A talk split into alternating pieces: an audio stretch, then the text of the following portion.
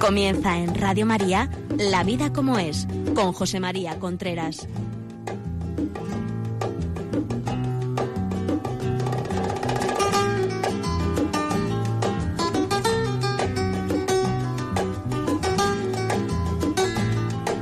Amigos, buenos días. Estamos aquí nuevamente en La vida como es, el programa de cada 15 días. Habla con ustedes de relaciones de pareja, relaciones padres-hijos, en fin, todo lo relacionado con el apasionante mundo de la familia y las relaciones que hay dentro de ella y con el exterior. La semana pasada, si se acuerdan ustedes, hablamos de eh, eh, pareja y sexo. Hoy vamos a la segunda parte, pareja y sexo, que vamos a hablar de la pornografía. Quería decirle que la semana pasada nos llegaron muchísimas, muchísimas eh, email sobre muchísimos email preguntando por los métodos naturales.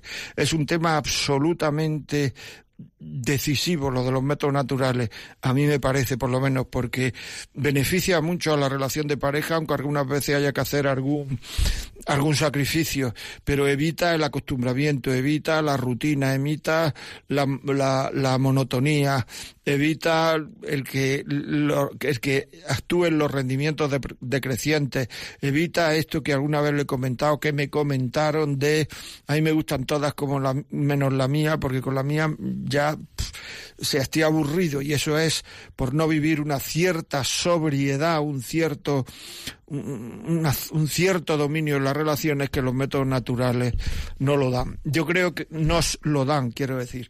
Yo creo que Hemos contestado a todas las preguntas. Eh, agradezco a Quina de Cartagena que se ofreció a contestar preguntas voluntariamente.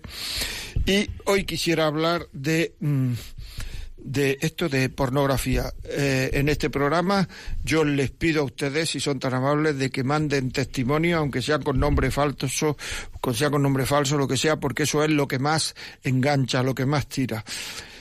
Como hay gente que sabía que íbamos a hablar hoy de ello, ya hemos recibido algunos testimonios. No los voy a leer enteros, porque, pero sí voy a leer, digamos, el cogollo de cada testimonio. Eh, empecé muy joven, a los 13 años. Empecé muy joven a ver pornografía. A los 13 años perdí la virginidad. No puedo parar. Por favor, ayúdame. Una niña. Eh, yo estaba arreglándome en el espejo y de pronto me dije a mí mismo, ¿Y yo para qué me arreglo si a este lo que le interesa son los que salen en los en, el móvil? Y me eché a llorar. Estoy, ya digo que estoy resumiendo los los emails porque si no pues sería sería muy largo. Todos los días me tengo que hacer la dormida porque se pone a ver pornografía en la cama y no puedo con ello. Estoy desasosegada y con miedo a acostarme. Y es que la pornografía impide querer. Es decir, las relaciones sexuales por amor y las relaciones sexuales por haber visto pornografía son muy distintas.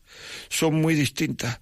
La pornografía termina destrozando la imagen que se tiene sobre la mujer fundamentalmente. Impide querer. ¿Por qué impide querer? Porque impide, impide mmm, o sea, se carga la voluntad. El cariño está hecho de sentimiento, inteligencia y voluntad. Si a usted le dicen, por ejemplo, eh, no sé, o sea, si va de aquí a 10 kilómetros andando ahora, le doy un euro, pues probablemente no vaya. Pero si le dicen, le doy, le, le, toca la lotería, pues probablemente vaya. Y el ir andando es lo mismo. Eso quiere decir que la inteligencia la inteligencia le presenta a la voluntad cosas que la voluntad puede aceptar o no puede aceptar con más facilidad o con menos facilidad. No sé si me estoy explicando. Es decir, pero, pero cuanto más cosas presentemos a la voluntad de más peso, más dueños de nosotros mismos nos hacemos, porque para eso, eh, digamos, eh, tenemos esa formación que le hace a la voluntad actuar. Cuando eso no existe, pues entonces lo que ocurre es que, mm, que la voluntad se deja llevar simplemente por lo que me pide el cuerpo. Y eso es una forma, o sea, no tengo voluntad. Me ha costado ya un noviazgo. No sé cómo empezar. Por favor, ayúdeme. Me escribe un chaval. Es decir, no tengo voluntad, ya me he cargado un noviazgo, no sé cómo empezar. No tengo voluntad. Es decir, si ya la persona te dice que no tiene voluntad por ver pornografía, quiere decir que no puede amar, porque se ama con la voluntad, que no sabe amar.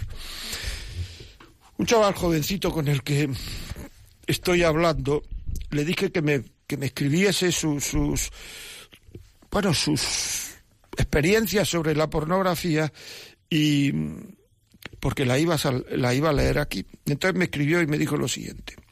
No sabía lo que me estaba jugando cuando empecé a tontear con la pornografía.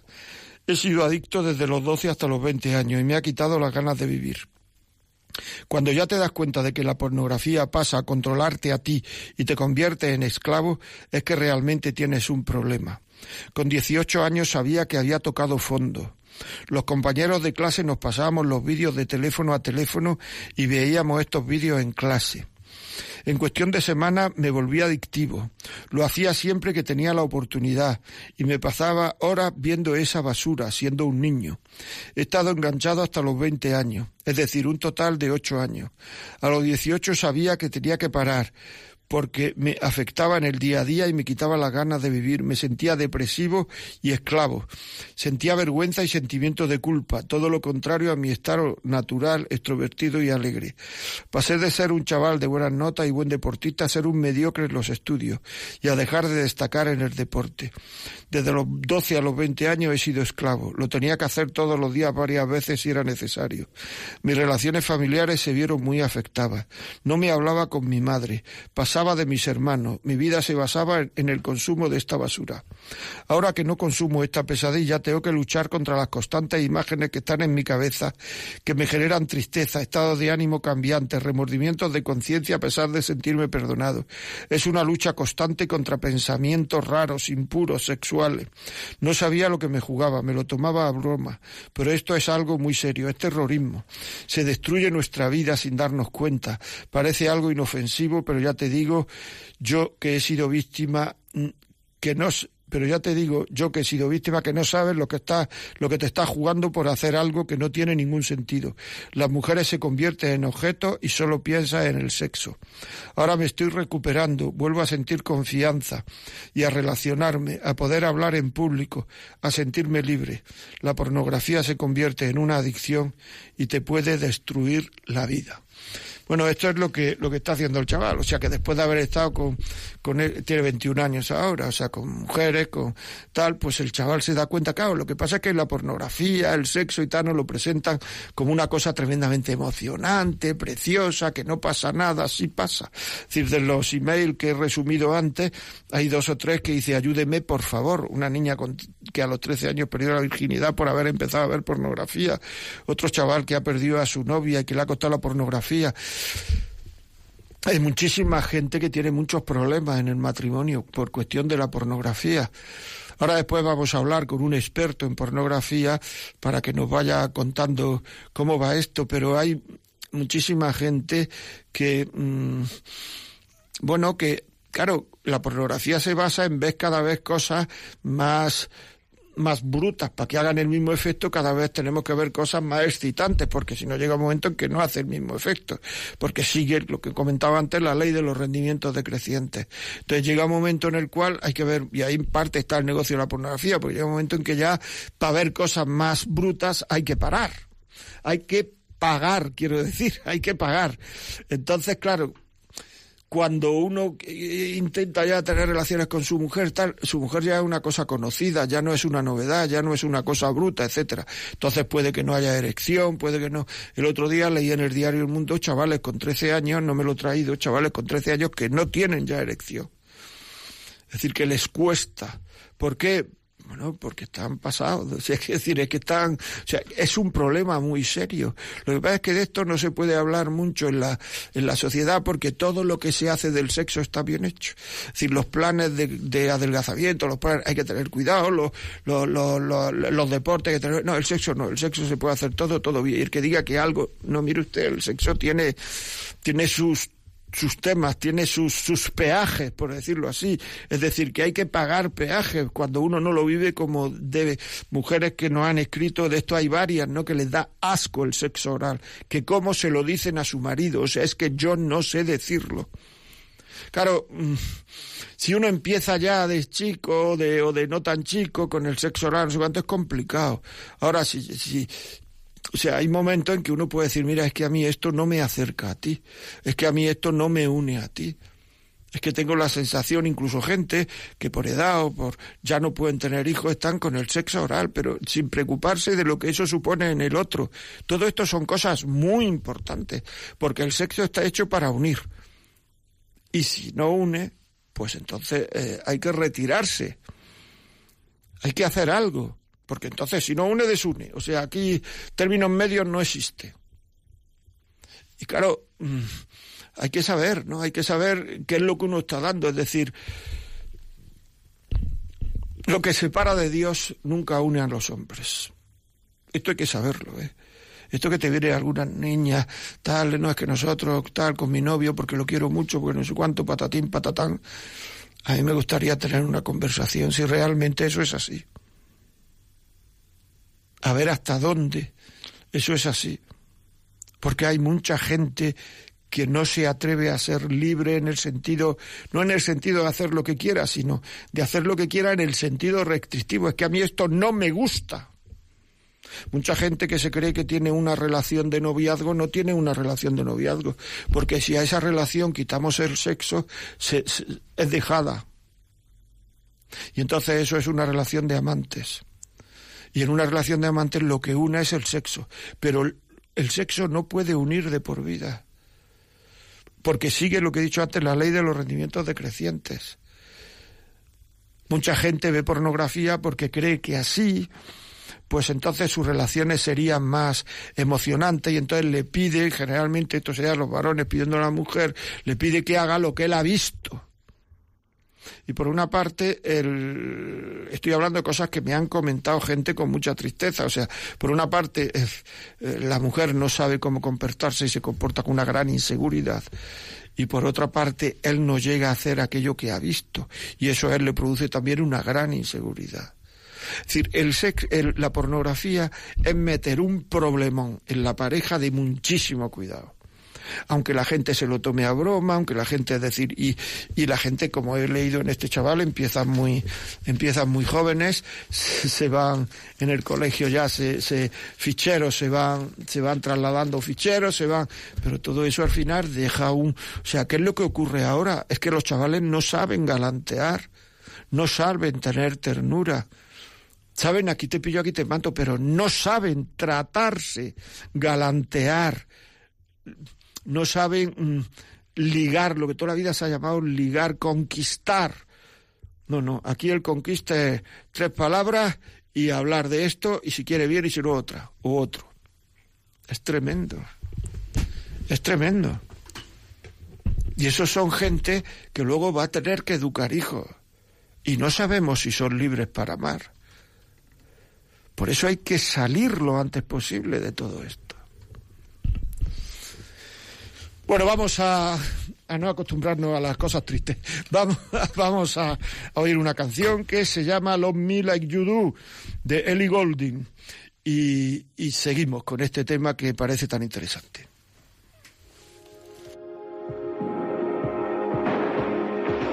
You're the light, you're the night, you're the color of my blood. You're the cure, you're the pain, you're the only thing I wanna touch.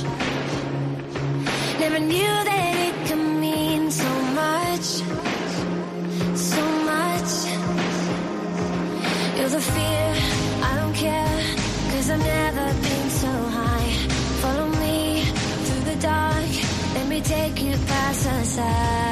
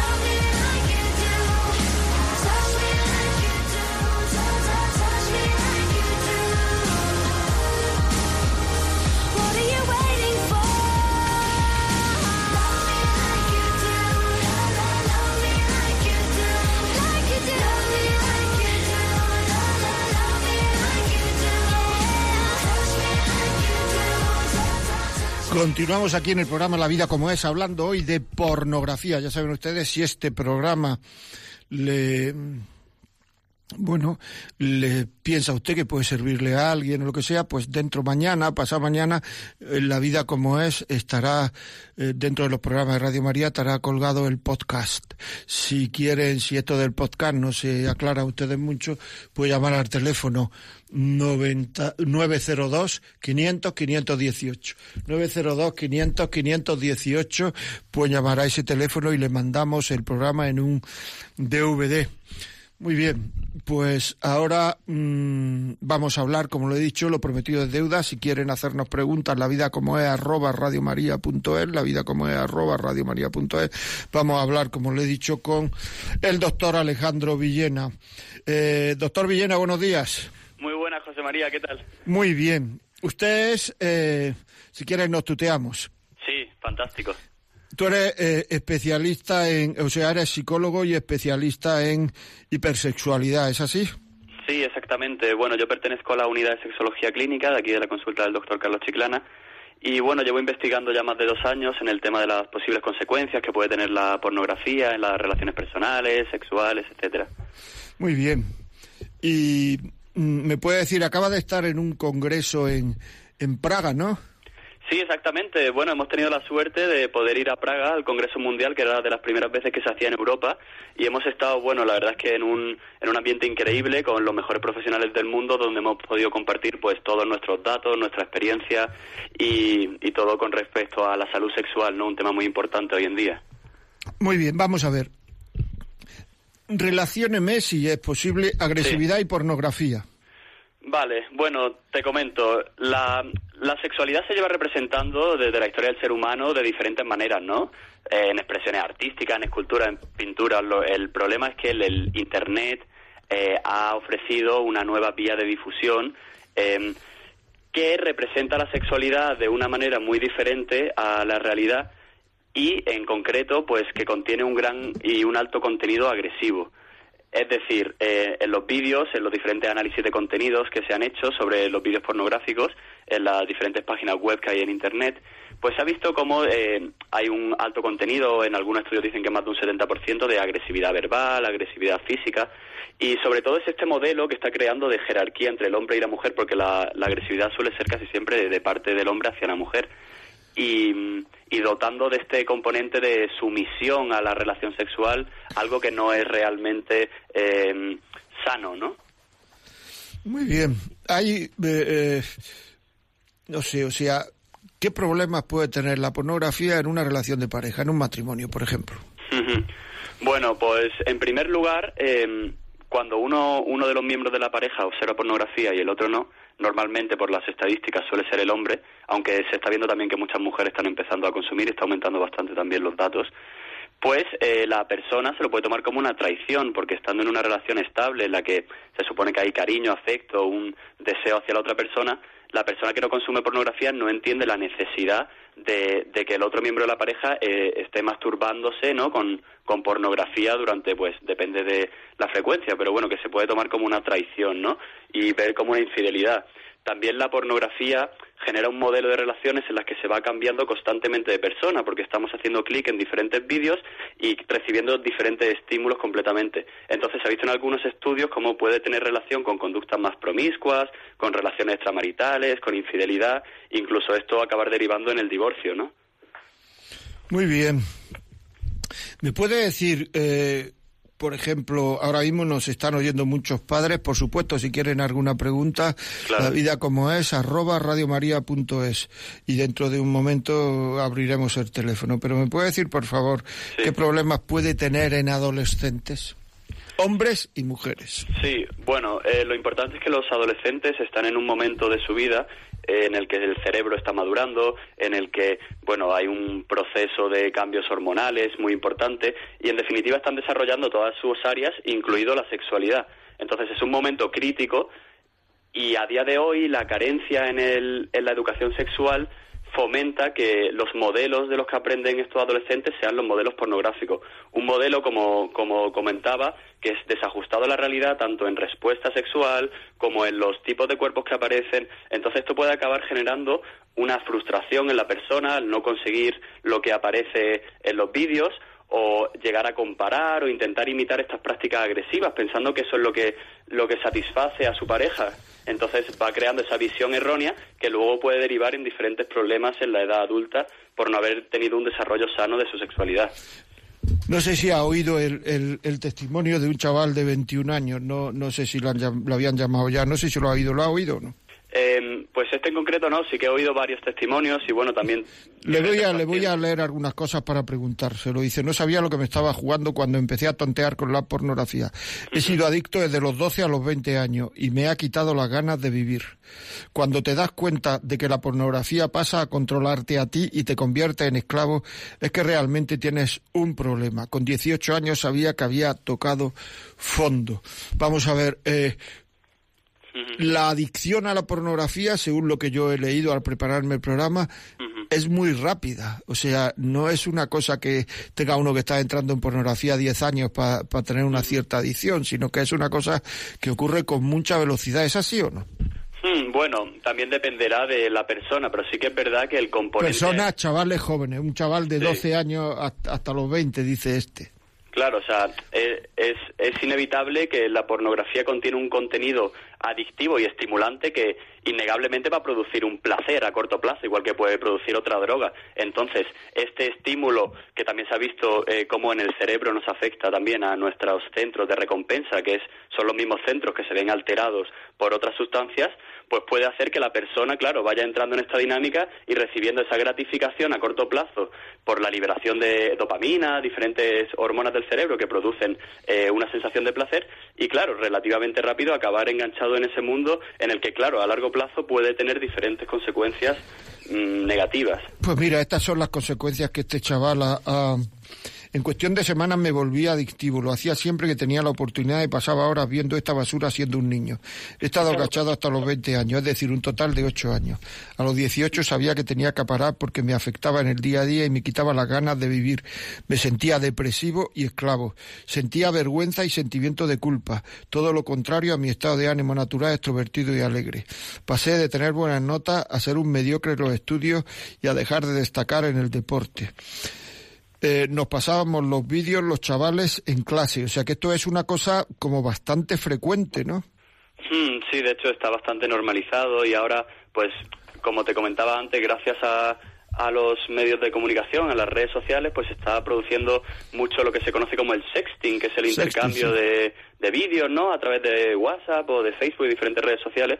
Y bueno, esto está generando también otra otra manera muy rápida y eficaz de exponer la vida privada de las personas. Y como como dice como dice este chico, es verdad que al final acabas utilizando la pornografía como una forma de regular tus emociones. No es un uso recreativo, divertido, no, es cuando estoy triste utilizo pornografía para ce- celebrar un logro, entonces has creado y desarrollado una estrategia disfuncional que no es adaptativa para la persona para regular sus emociones. Dice, mis relaciones familiares se vieron muy afectadas. No me hablaba con mi madre.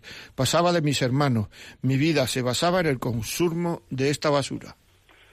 Claro, pues esta, esta tendencia al aislamiento, ¿no? Porque al fin y al cabo esto está mermando nuestra capacidad para relacionarnos con otras personas, porque lo podemos tener en nuestro cuarto, eh, a escondidas, lo que se conoce como la triple A, ¿no? El anonimato, eh, porque nadie se, puede- se tiene por qué enterar, la accesibilidad, que solo estás a un clic, y sobre todo la asequibilidad, que no cuesta ningún ni un euro, ¿no? Entonces es muy fácil acceder a ello. Y esto, pues, encima acaba generando esta vergüenza, esta culpa y, y problemas en las dinámicas familiares o en el trabajo por la necesidad de ver pornografía en el trabajo o por la vergüenza que puede generar a la hora de compartirlo con otras personas y generar consecuencias muy difíciles. Ahora que no consumo esta pesadilla, tiene 21 años, o sea, lleva a lo mejor un año o un cierto tiempo sin consumir. Ahora que no consumo esta pesadilla, tengo que luchar contra las constantes imágenes que están en mi cabeza y me generan tristeza, estado de ánimo cambiante, remordimiento de conciencia a pesar de sentirme perdonado. Es una lucha constante contra pensamientos sexuales. Sí, es verdad que además encima, eh, como añadido, vivimos en una sociedad muy hipersexualizada, en la que, pues, en los anuncios, en la música, en el cine, estamos constantemente bombardeados por todo tipo de estímulos sexuales para que mm, nos asocien a la venta de un producto o para tratar de engancharnos más. Entonces, esta persona que encima ha tenido un problema, pues, es muy difícil y ir lidiando con todo esto en, en su día a día le puede generar mucho sufrimiento. De hecho, no quiere hablar, cuando yo hablo con él, no quiere hablar de temas sexuales, porque dice que entonces lo vuelve todo a, vuelve todo al principio, por decirlo así, o sea, no quiere hablar nada, nada de eso. Bueno, lo idóneo realmente es que se pueda hablar con libertad de la sexualidad para que no, no tenga este componente prohibitivo y restrictivo que en ocasiones hace que luego haya una patología con respecto a la sexualidad, porque pensamos que por hablar de sexualidad o de relaciones sexuales vamos a fomentar promiscuidad, vamos a fomentar eh, mm, relaciones peligrosas, y es al revés, o sea, los estudios lo que dicen es que cuanto más información tenga, más libre y mejor podrá ajustar la persona la sexualidad, que es un área muy, una dimensión muy importante del ser humano, en en concordancia con sus creencias, con sus valores, con sus emociones, con su Sí, ambiente pero este familiar. chaval lo, ha- lo ha- lo- es que lo tiene todo como muy reciente y dice que prefiere un poquito de paz. O sea, bueno, sí, está bien que se dé una pequeña tregua, ¿no? sí, sí, lo tiene todo. Ya habrá Dice, tenido suficiente. No sabía lo que me jugaba, me lo tomaba a broma, esto es algo muy serio, es terrorismo, es como un virus que se te mete en la cabeza que destruye tu vida sin darte cuenta. Parece algo inofensivo, pero ya te digo que no que he sido víctima, que no sabes lo que estás jugando por hacer algo que no tiene ningún sentido. Las mujeres se convierten en objetos y solo puedes pensar en sexo. Ahora me estoy recuperando, vuelvo a sentir confianza, a relacionarme, a poder hablar en público, a sentirme libre. Es decir, esto quiere decir que antes, digo yo, vamos, no tenía confianza, se relacionaba menos, no era capaz de hablar en público y no se sentía libre.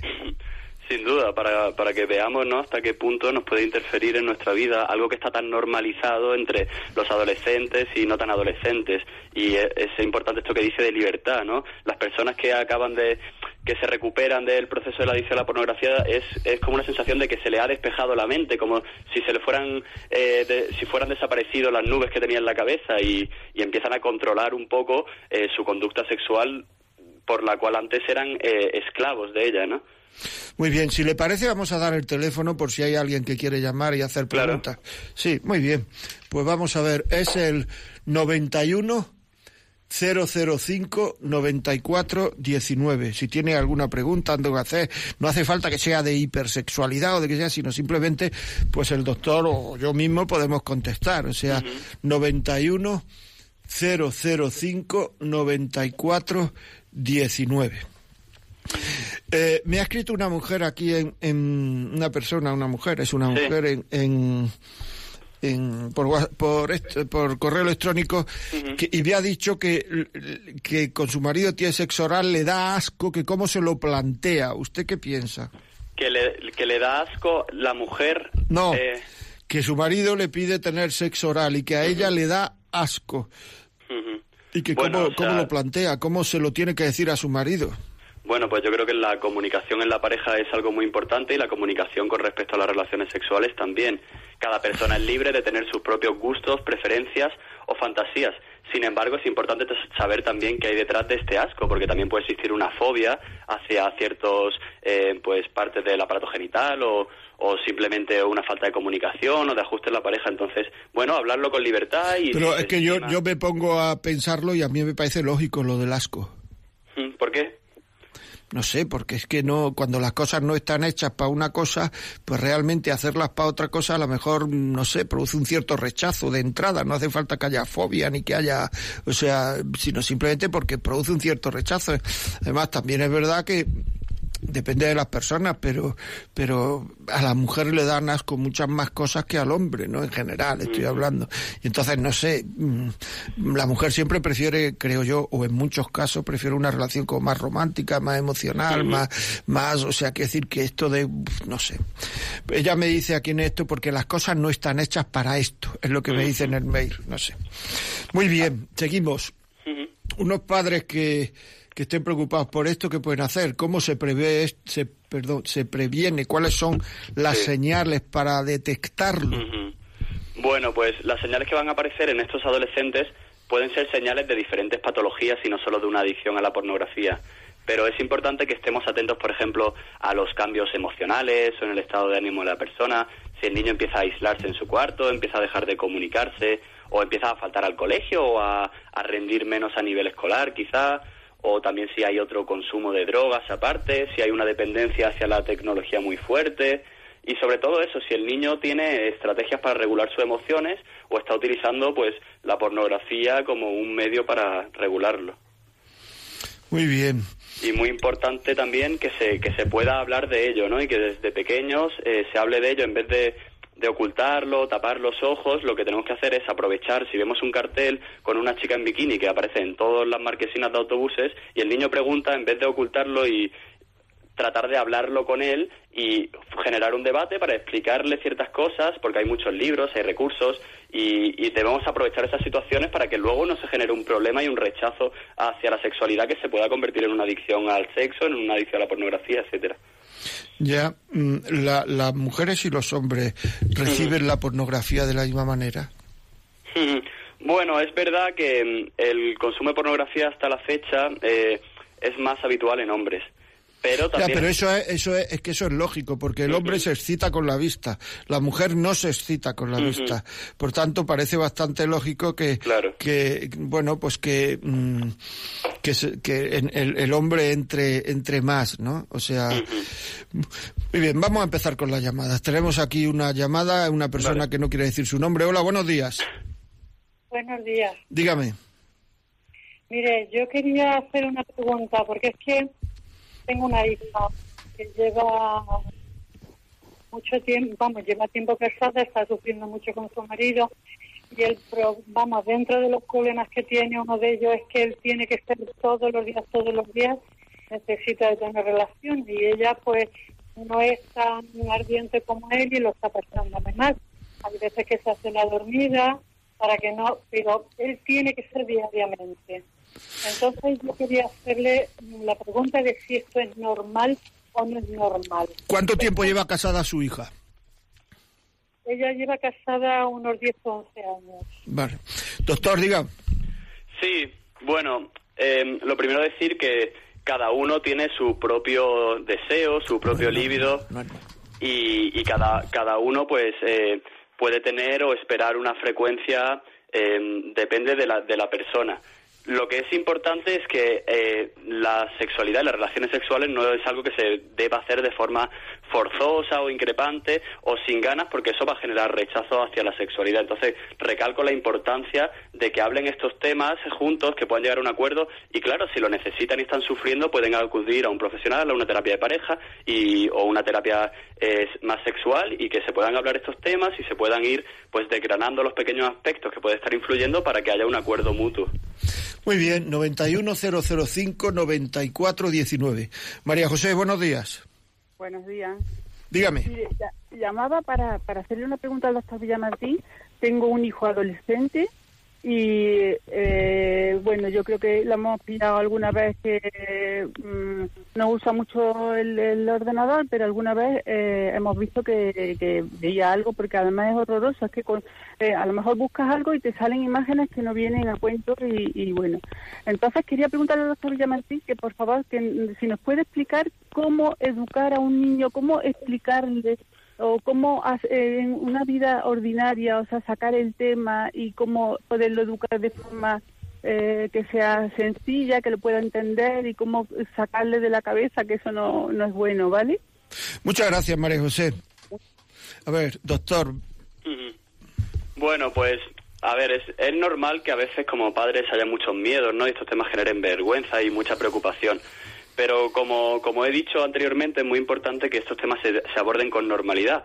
Tampoco hay una, una panacea y una solución concreta, pero sí es importante que de- desde cierta edad, desde pequeños, empecemos a hablar con libertad y como ella ha dicho, que se empiecen a utilizar los recursos. Si vemos una imagen, podemos generar un, un debate con respecto a con respecto a la salud sexual. También podemos eh, inscribirnos en ciertos cursos para ir con, con nuestro hijo, como puede ser eh, el, curso de formación Tinestar o el desarrollo y persona de la Fundación Desarrollo y Persona. Hay diferentes cursos, hay libros también que podemos utilizar y sobre todo eso, habla- hablar del tema y preguntarle a la persona por qué lo está haciendo y que luego él sea libre para decidir. Ahí es muy importante, esto lo digo yo, la figura del padre, muy importante la figura del padre. Al final, los hijos y las hijas, quizá más, según estudios, eh, reflejan mucho las, el concepto de la sexualidad que tiene el padre. Muy bien, pues muchas gracias. Continuamos. Castellón, buenos días. Buenos días. Mira, quería hacer una preguntita. Venga, No tiene mucho que ver con la sexualidad, ¿vale? Lo- yo creo que yo con mi hija hablo tranquilamente de ese tema y tal. Yo quería preguntaros cómo podemos combatir esa ira de la preadolescencia y de la adolescencia. Si eso le va a perjudicar a la hora de este tema y si se y cómo o algún consejo para poder entrar, que es la primera y yo no puedo. Me viene muy grande. Ya, o sea que le da vergüenza, vamos. No, ve- vergüenza no, yo el, el tema lo hablo con literal, hablo en general de, de los problemas que trae la adolescencia, de esta ira que tienen ellos, de conforme te contesta, de que todo le parece mal, si hay algún consejo para poder entrar, es que no se le puede entrar de ninguna de las maneras. Ya. Bueno, pero ese, eso no es eh, un tema de, de, de sexualidad propiamente dicho. Si me permite, doctor, voy a contestar yo. Yo creo que a, a la gente hay que, a las personas, para que escuchemos, nos tienen que pillar receptivos. Entonces, hay que procurar no quemarse diciendo cosas muy importantes eh, en momentos en que la otra persona no está receptiva. Nosotros conocemos a las personas, conocemos, eh, bueno, pues conocemos la, la, eh, su forma de reaccionar, cuando está receptiva, cuando está contenta. Cuando... Hay que procurar buscar esos momentos receptivos. Hasta que no se den esos momentos receptivos, yo creo que no es bueno el sacar temas muy de fondo porque es quemar cartuchos. Muy bien, seguimos. Voy a leer un email. Hola, me gusta mucho su programa. Quería que me pasara el número de teléfono de la chica que dijo que dejaba el número para preguntarle de métodos anticonceptivos naturales. Pues me voy a casar pronto y quiero métodos naturales. Gracias. Bueno, vamos a ver. Esta chica se llama Quina, es de, es de Cartagena. Si nos está oyendo, yo le pediría que nos mandara otra vez el teléfono porque nos han dicho que el teléfono que nos mandó nosotros lo debimos recoger mal porque a las personas que se lo hemos mandado, algunas de ellas nos han dicho que ese teléfono no es. De todas formas, eh, si lo puede mandar por email, Quina, lo que pasa es que me acuerdo que me dijo que no, ella no sabía escribir por email. Muy bien, seguimos, muchas gracias. Vamos a ver, próximo. eh, Jesús de Madrid. Jesús, buenos días. Buenos días. Dígame. Mire, quería, quería preguntarle si es adecuado que tanto el hombre como la mujer en el matrimonio eh, mm, finjan estar enamorados de, de, su, de su esposo o de su esposa. Bueno, vamos a ver. mm, Finjan está enamorado. ¿Cuánto tiempo llevan casados? No, no, yo no estoy casado, ¿eh? yo estoy soltero. ¿eh? Ah, vale, vale. Bueno, vamos a ver. Ah, En el matrimonio lo importante es el cariño. Y hay veces que esas mariposas en el estómago existen y otras veces no existen. Es decir, que es muy frecuente que, que uno pues eh, pueda mirar a su mujer o la mujer al marido y por decirlo entre comillas no vea nada. Me explico. Es decir, que bueno, no vea nada emocionante y guapísimo y no sé cuánto, porque esto en la vida es así, la vida como es, se llama este programa. Lo que ocurre es que esas cosas no se deben compartir en un matrimonio. Es decir, uno no, yo no debo ir a mi mujer y decirle, mira, es que te miro y no veo nada, porque eso no, o sea, eso no lo aguanta una mujer. Entonces, es hacer comedia el decirle, decirle que, o sea, el mostrarse siempre como si uno estuviera muy enamorado. Pero esa comedia es muy buena. Hay gente que ahora nos viene, nos está diciendo que es que la comedia parece como si una relación de pareja fuera mala. La comedia es buena. Todo lo que sirva para amar, eso es bueno. Uno hace comedia para que el niño coma y hace tonterías para que el niño coma porque lo quiere. Y uno hace comedia y dice que va a llevar a la, a la mamá al médico y se tiene que quedar con los abuelos y lo que hace es darse una vuelta a ver si el niño, a ver si se respiran un poco. Y eso es comedia y la comedia es buena. Es decir, no hay que dar a la pareja, no hay que contar a la pareja los esfuerzos que hace uno por quererla. Pero el aparentar estar enamorado es muy bueno y une mucho. Muchas gracias, Jesús. Continuamos. Pilar, desde Valencia. Hola, que mira, quería hacer una pregunta al doctor que cuando un adolescente lo sorprendes con revistas y se queda pues así nervioso, lo esconde y tal, ¿qué debes de hacer? Si abordas el tema en ese momento, que dices que eso es sucio, que tal, que es peor, o te haces la despistada un poco y luego buscar técnicas o alguna estrategia porque pienso que, vale, no se debe de hacer, le dices que no, que tal, pero ¿a- ¿qué técnicas hay que hacerle para que él se le vaya esas ideas con esa satisfacción? Porque ellos supongo que es como despiertan a- al sexo, pues eh, tienen esa inclinación tan adictiva, pero ¿qué hacer para el deporte? Dicen que es muy bueno, o qué hacer, es lo que Está claro, está claro, Pilar, está clarísimo. Muchísimas gracias. Doctor Villena. Bueno, sí, o sea, yo creo que es importante en el momento en el que descubrimos esta conducta no poner la típica ca- cara de sorpresa y de, de miedo y, y gen- ni generarle un rechazo ni regañarle, simplemente, como digo, acompañarle y preguntarle, pues, si lo si ves el momento adecuado, en ese momento le puedes preguntar, oye, ¿quieres que hablemos de este tema? Podemos charlar ahora un poquito sobre esto. Si no, pues dímelo luego y generar un momento en el que se vaya entablando la conversación y que cada uno le pueda transmitir la visión y explicarle que la pornografía no es una relación sexual real, que son actores, que eso no está vendiendo un modelo pues erróneo de la sexualidad, que detrás de la pornografía también está pues todo el tráfico de mujeres y bueno, todo un mundo que realmente es como una industria muy potente que gana muchísimo dinero al año y que es importante que los niños vayan conociendo esto para que luego ellos sean libres. También están en un momento eh, adolescente con muchas hormonas y con una revolución en su cuerpo que es, es normal también que ap- aparezcan estas conductas de curiosidad. Pero por eso es importante no generarle un rechazo ni un enfado, sino acogerles, hablarles, no, no, no tener miedo y poder eh, fomentar un espacio en el que se expresen. También sería bueno que a lo mejor alguien de la familia o amigos o alguien conocido o un profesor en el que tenga mucha confianza, explicarle un poco esto, si nosotros tenemos confianza en el profesor, claro, en la persona, para que el profesor a lo mejor de una manera más eh, natural o menos vergonzosa para el niño le pueda ir explicando. Es muy importante esto. Sí, señor, seguimos. Ya saben ustedes, 91005-9419. 91005-9419. La vida como es, arroba radiomaria.es. Desde León, buenos días. Hola, buenos días. Mire, yo tengo una duda. Mi marido tuvo un problema de alcoholismo y le dieron un, un fármaco y resulta que se quedó no, no tiene erecciones ahora. Y entonces, pues eh, algunas veces a mí me masturba. Para eso yo no sé si está bien o no está bien. Bueno, vamos a ver, eh, ¿qué edad tiene su marido? 75. ¿Y eso se lo, y se lo van a quitar eso o ya no le van a quitar ese? No, solamente lo tomó una semana o dos y le dio también reacción alérgica y ya no lo tomó más. Pero desde entonces no tiene.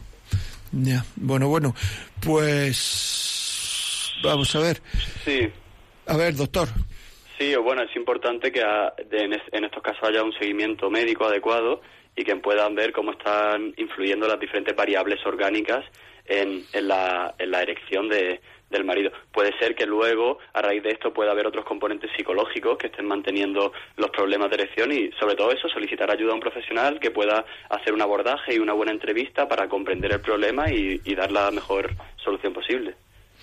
Sí, yo creo que sí que eh, yo creo en relación a la parte moral que si usted que usted pregunta de si de si el que a usted la masturbe y si eso está bien o mal, yo creo que como aquí como no somos especialistas en moral, eso tendría que preguntárselo, pregúnteselo al cura de su parroquia. O sea que es quien mejor, o a uno de los sacerdotes que usted conozca en la parroquia, es el quien mejor se lo puede decir. Muchísimas gracias, ¿eh? Continuamos. Eh, bueno, una pena, Cándida, que nos llamaba de Piura, desde desde desde Perú. Qué emoción. Bueno, desde Segovia, buenos días. Hola, buenos días. ¿Qué me cuenta? Mire, que yo he leído en un libro que que el sexo perturba el sistema nervioso y lo enferma. ¿Es verdad o es mentira? Y luego también San Pablo dice que los fornicadores no van a entrar ninguno en el cielo. A ver cómo, cómo, cómo compaginamos esas cosas. A ver, dígamelo, por favor. Bueno, vamos a ver, que hable el doctor, pero la primera cosa que usted ha leído me parece, a ver, doctor. Bueno, aquí creo que eh, florecen muchos de los mitos sobre la sexualidad y también estamos entrando en un tema moral. Desde la perspectiva eh, sexológica, clínica o científica, tener relaciones sexuales no es malo. De hecho, es positivo porque puede beneficiarse incluso el sistema cardíaco, el sistema inmunológico y no tiene ninguna consecuencia perjudicial. Ahora, si entras en un tema moral, y pero es importante también desmitificar un poco estos que se habla muy a la ligera de el tema de la sexualidad y también hay que romper un poco estas barreras. Muy bien, el tema moral es, claro, o sea, es que lo, lo de, yo, yo no soy moralista, por eso digo, pero a mí me parece sentido, dice, los fornicadores no entran en relación, claro, los fornicadores y todo aquel que, que, que vaya contra Dios, o sea, quiere decir que no, pero bueno. Eh, seguimos, eh, Antonia de Córdoba, buenos días. Hola, buenos días. Mire, yo mm, lo que quería hacer una, una reflexión que yo mm, mm, muchas veces lo he pensado, ¿no? Que yo creo que tantos problemas como hay con, con las adicciones, pero las adicciones de, to- de todo tipo, ¿no? Del sexo, de la droga, de... Yo creo que todo eso, yo creo que eso ha sido fruto de, de toda la propaganda que se ha hecho desde, desde el Estado, no desde hace ya muchos años, promocionando el sexo, la droga y el rock and roll. Entonces yo veo aquí que, mm, que es también un poco culpa de, mm, no sé cómo, no sé de quién, pero yo recuerdo que en Madrid, el alcalde de Madrid, Tierno Garbán, decía colocaros ya el loro, ¿no? Y el sexo, droga y rock and roll, la movida madrileña, todas esas cosas. Yo creo que todas estas desgracias que están pasando vienen de ahí, en parte, no solamente de ahí, porque también las personas somos libres, ¿no? Por supuesto.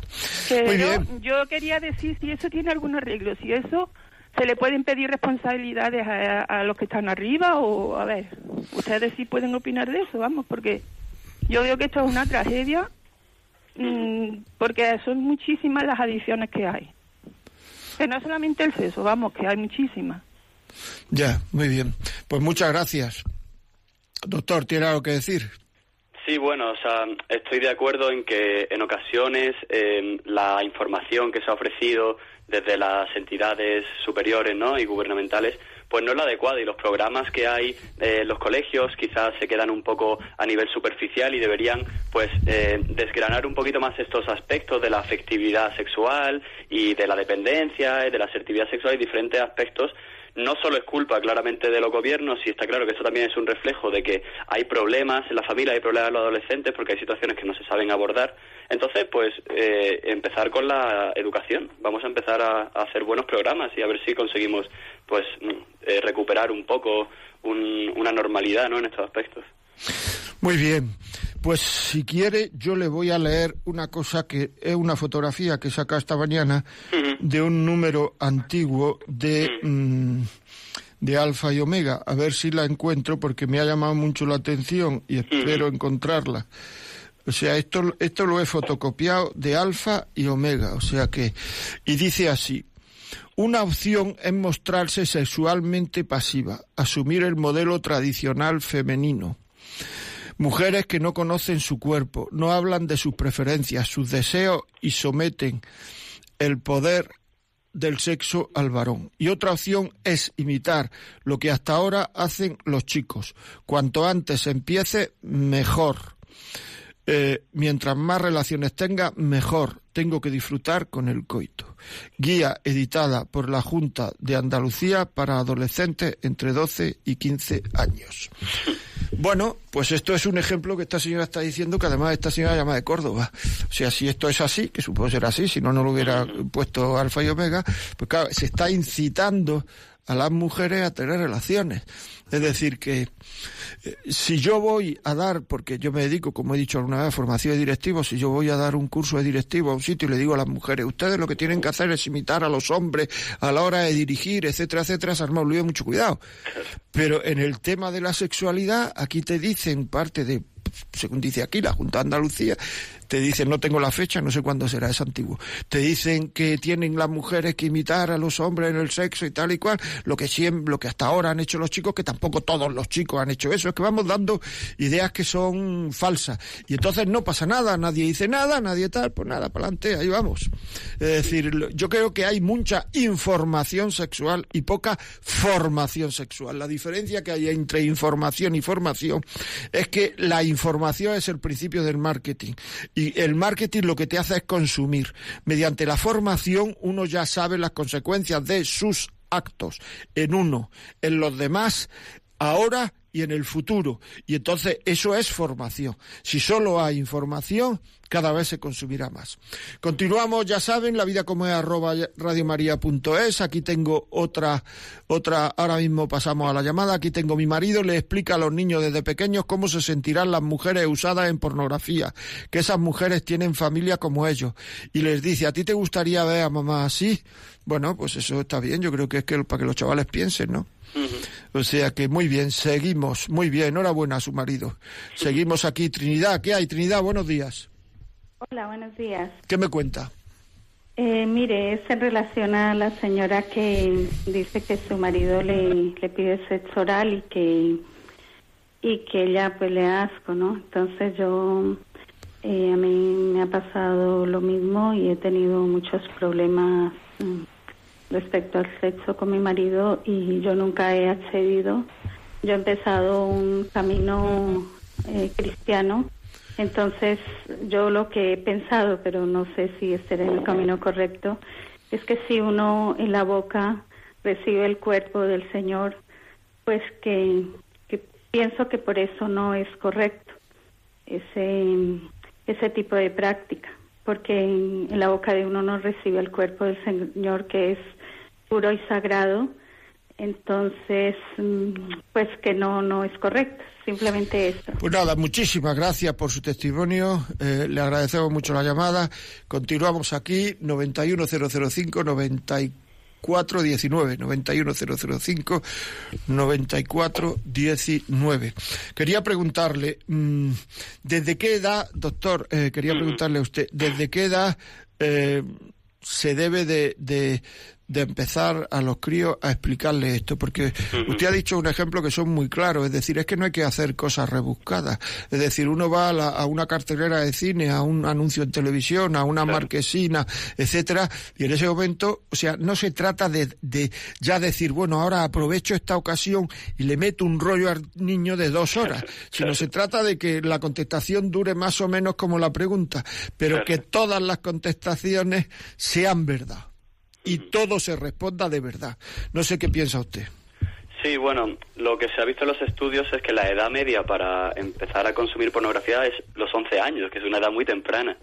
Y si la edad media son los 11 años, hay niños de 8 que ya empiezan a, a tener los primeros contactos con la pornografía.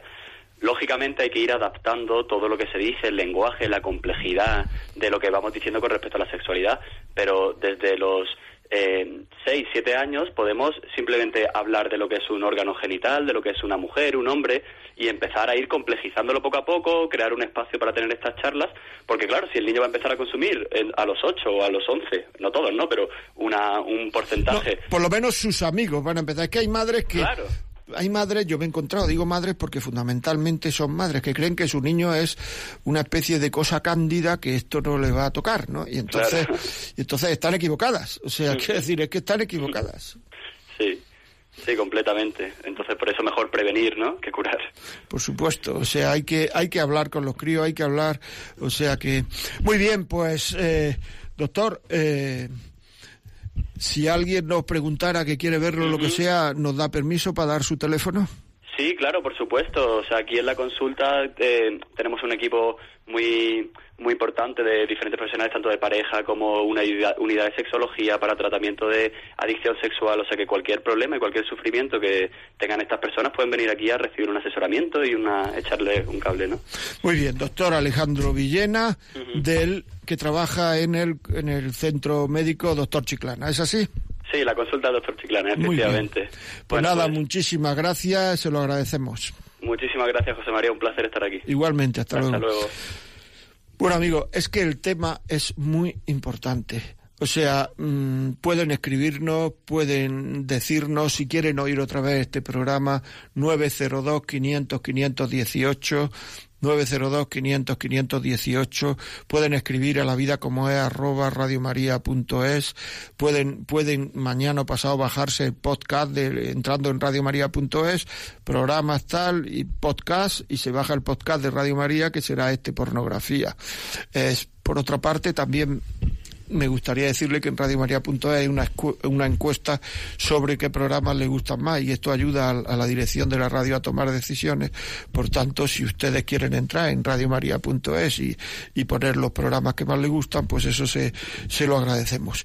Y nada más, amigos, pues hasta, hasta dentro de 15 días que esperemos tener otro programa absolutamente eh, interesante como yo creo que ha sido este. No nos ha salido del todo bien, pero el próximo nos saldrá mejor. Vale, un abrazo amigo, hasta luego.